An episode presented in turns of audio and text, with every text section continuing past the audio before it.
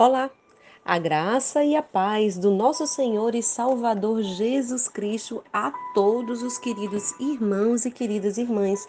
Eu me chamo Anne, sou do Rio Grande do Norte, Brasil, e quero, junto com você, compartilhar da poderosa palavra de Deus em nome de Jesus. Abra o seu coração. Estamos hoje chegando a os Salmos 80, que tem por título Oração pela Restauração de Israel. Hoje fal falaremos sobre oração pela restauração das nações, tá bom? Deus abençoe a você, a sua vida e a sua família. Quero mandar um beijão e um abraço bem carinhoso a todos os irmãos que têm curtido e compartilhado partilhado dos áudios da Poderosa Palavra de Deus. Gente, amo muito vocês. Que Deus abençoe vocês. Os irmãos aqui de Natal que dizem: "Ah, você só só fala dos outros países, dos outros estados. Vocês são preciosíssimos para mim." Podem ter certeza disso. É com muita alegria que eu Quero convidar você hoje a dobrar os seus joelhos junto comigo, você aqui do Rio Grande do Norte, Natal, Brasil, e você que está em outras nações, gente, Nigéria, exatamente, pessoas de Porto Alegre, é, mais e mais pessoas ouvindo a poderosa palavra de Deus. Você tem algum familiar, algum amigo fora do Brasil? Compartilhe esse áudio. Vamos colocar o maior número de pessoas de joelhos dobrados para orar pela cura do Covid-19. E este áudio de hoje, dia 9 de 7 de 2020, eu quero fazer mais uma homenagem a mais uma vítima do Covid-19, Arthur, um rapaz alegre, um rapaz feliz, um rapaz que tinha um nível de empatia, de carisma para com as pessoas. Eu estudei com ele numa turma de 2014 ou 2016 em um curso bíblico aqui em Natal. É, meus sentimentos à família do Arthur e a todos vocês que estão agora, em nome do Senhor Jesus, sofrendo com esta perda. Que o Espírito Santo console a vocês e a todas as famílias enlutadas. Este áudio é em homenagem a esta família. Que Deus abençoe vocês e que Deus abençoe todas as famílias. Lembre-se, se você quer pedir oração, falar comigo, vai lá na minha página do Facebook, a poderosa palavra de Deus, e faça o seu pedido de oração. Estou sempre lá registrando cada pedido e apresentando ele a Deus. Que Deus abençoe você. Oremos. Aliás, leremos a palavra e depois oraremos juntos. Escuta, ó pastor de Israel, que guias José com, como um rebanho, tu que estás entronizado sobre os querubins, manifesta a tua glória. Diante de Efraim, Benjamim, Manassés, desperta teu poder e vem salvar-nos. Restaura-nos, ó Deus, faze brilhar a tua bondosa face para que sejamos salvos. Eterno, Deus dos exércitos, até quando a tua ira santa ignorarás as preces do teu povo? Deste-lhes comer do pão das lágrimas e de beber um pranto triplicado. Fizeste-nos objeto de contenda dos vizinhos e de nós zombam os inimigos. Restaura-nos, ó Deus dos exércitos. Fazes resplandecer sobre nós o teu rosto para que sejamos salvos. A videira que retiraste do Egito, tu a replantastes expulsando as nações.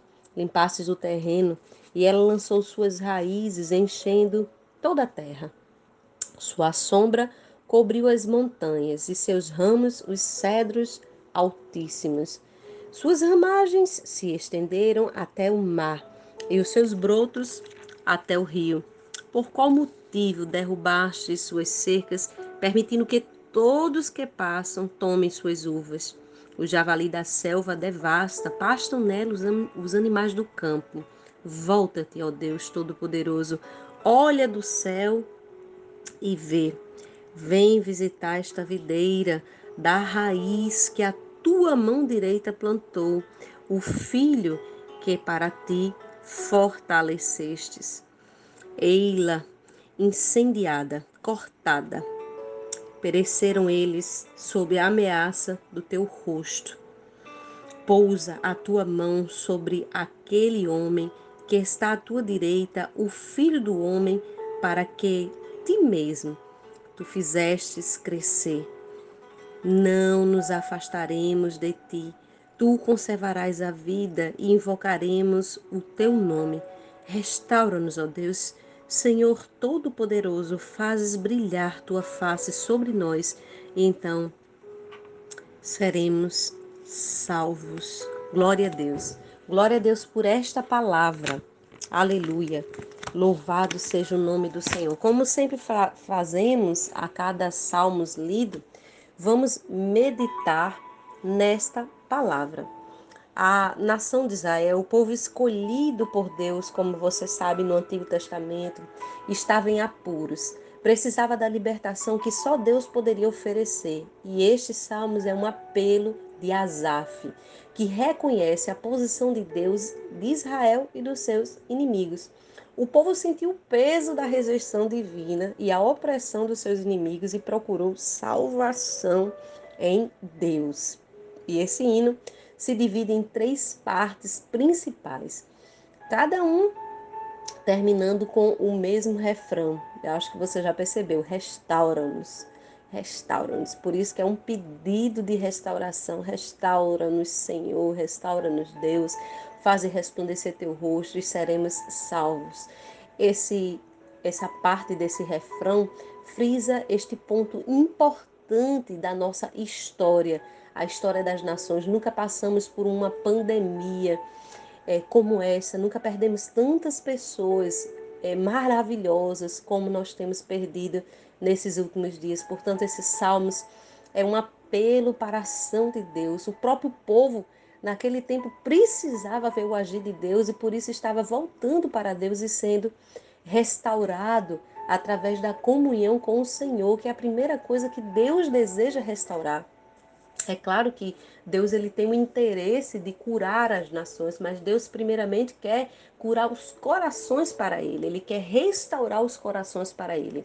E a primeira parte é um apelo para Deus ouvir a súplica do povo, desde o verso 1 até o verso de número 3. Eu quero destacar aqui o final do verso 1, quando ele diz: Tu que estás entronizado sobre os querubins, manifesta a tua glória. E no verso 2 ele diz: Desperta o teu poder. Porque o povo estava comendo do pão das lágrimas, estava bebendo um pranto triplicado, havia muito sofrimento. Deus aqui ele é descrito pelo povo como um pastor que conduz as suas ovelhas, se referindo então ao povo de Israel.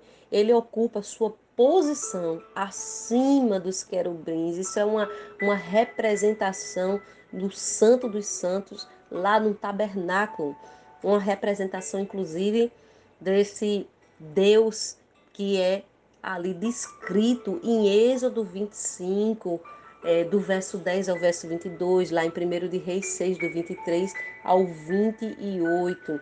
O Deus que se manifestava no templo de Jerusalém, conforme está descrito também na história bíblica, é, também em Reis, também lá em Ezequiel 10, do 1 ao 5. A menção de Efraim, Manassés e Benjamim pode indicar a região que estava ameaçada.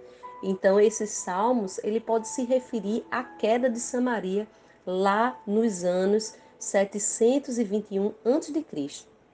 Ou pode identificar os mais vulneráveis da nação, pois Efraim e Manassés eram filhos de Jacó e Benjamim, filhos caçulas, lembra?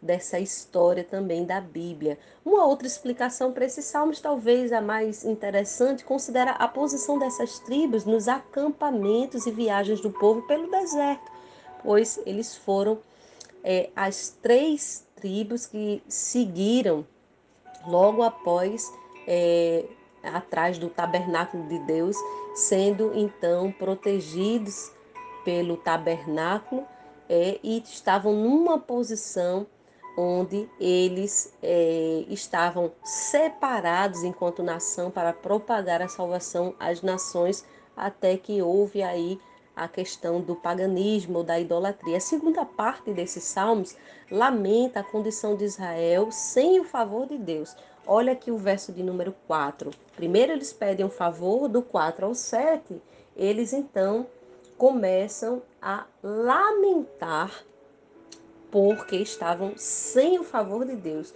Como destaque o verso 5, que eu falei sobre comer o pão das lágrimas. E no verso 7, mais uma vez, eles pedem a restauração de Deus, eles pedem para que Deus faça resplandecer o rosto deles. Glória a Deus. Então, o principal problema de Israel era de fato as é, a, a, a grande questão do afastamento de Deus e não as ameaças das nações, e sim o perigo realmente de continuar distante de Deus. Imagine você passar por uma situação e saber que Deus não está mais com você, né?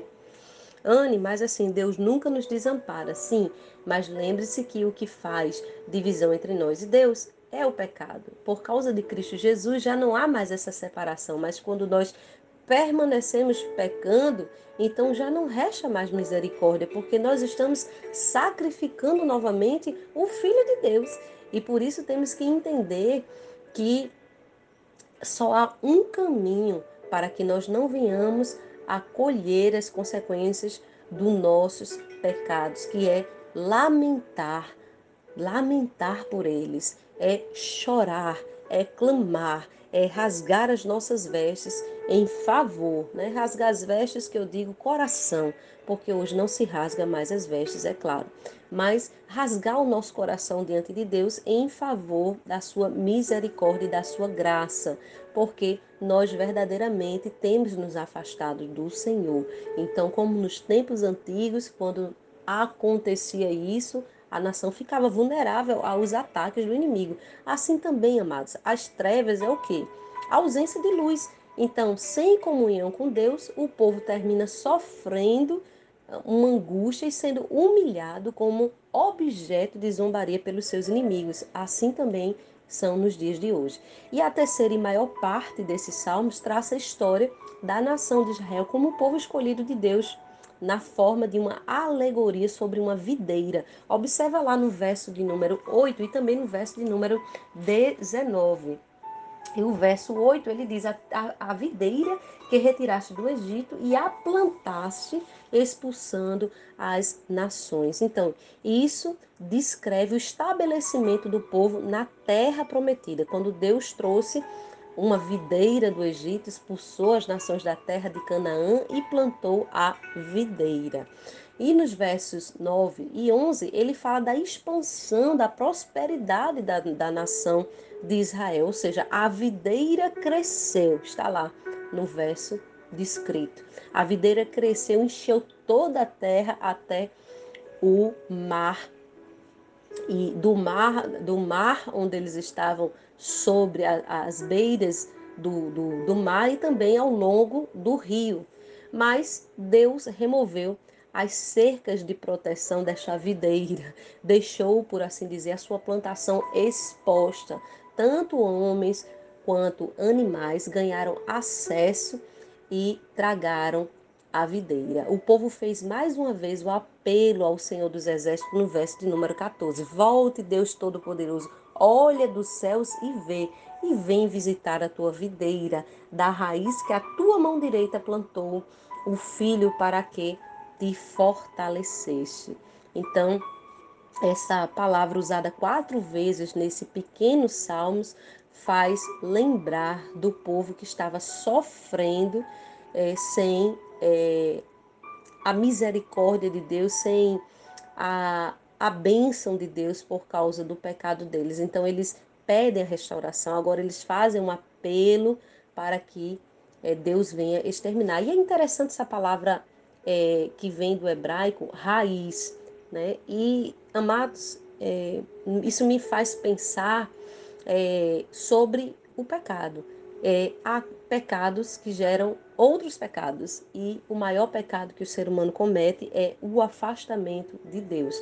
Então, nós precisamos ser restaurados, precisamos voltar para Deus, precisamos virar em direção a Deus. Sabemos que Ele é fiel, que Ele deseja a comunhão conosco, que Ele quer que a gente venha andar em comunhão com Ele.